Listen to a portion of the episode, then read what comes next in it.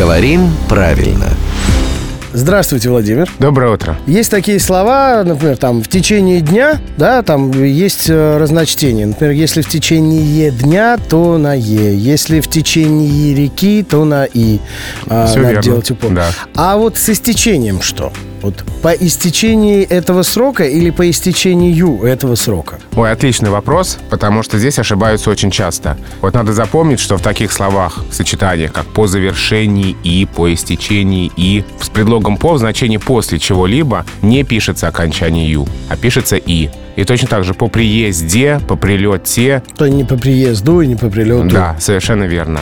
Здесь дательный падеж не нужен. По Мгм. истечении и, по окончании и, по завершении и. Позвони мне по приезде, по прилете, правильно так. Ой, а как же это запомнить? А просто взять и запомнить. Тем более, что тебе-то просто. К нам же Володя Пахомов каждое буднее утро приходит. В 7.50, 8.50, 9.50. Забудешь, дождешься, спросишь.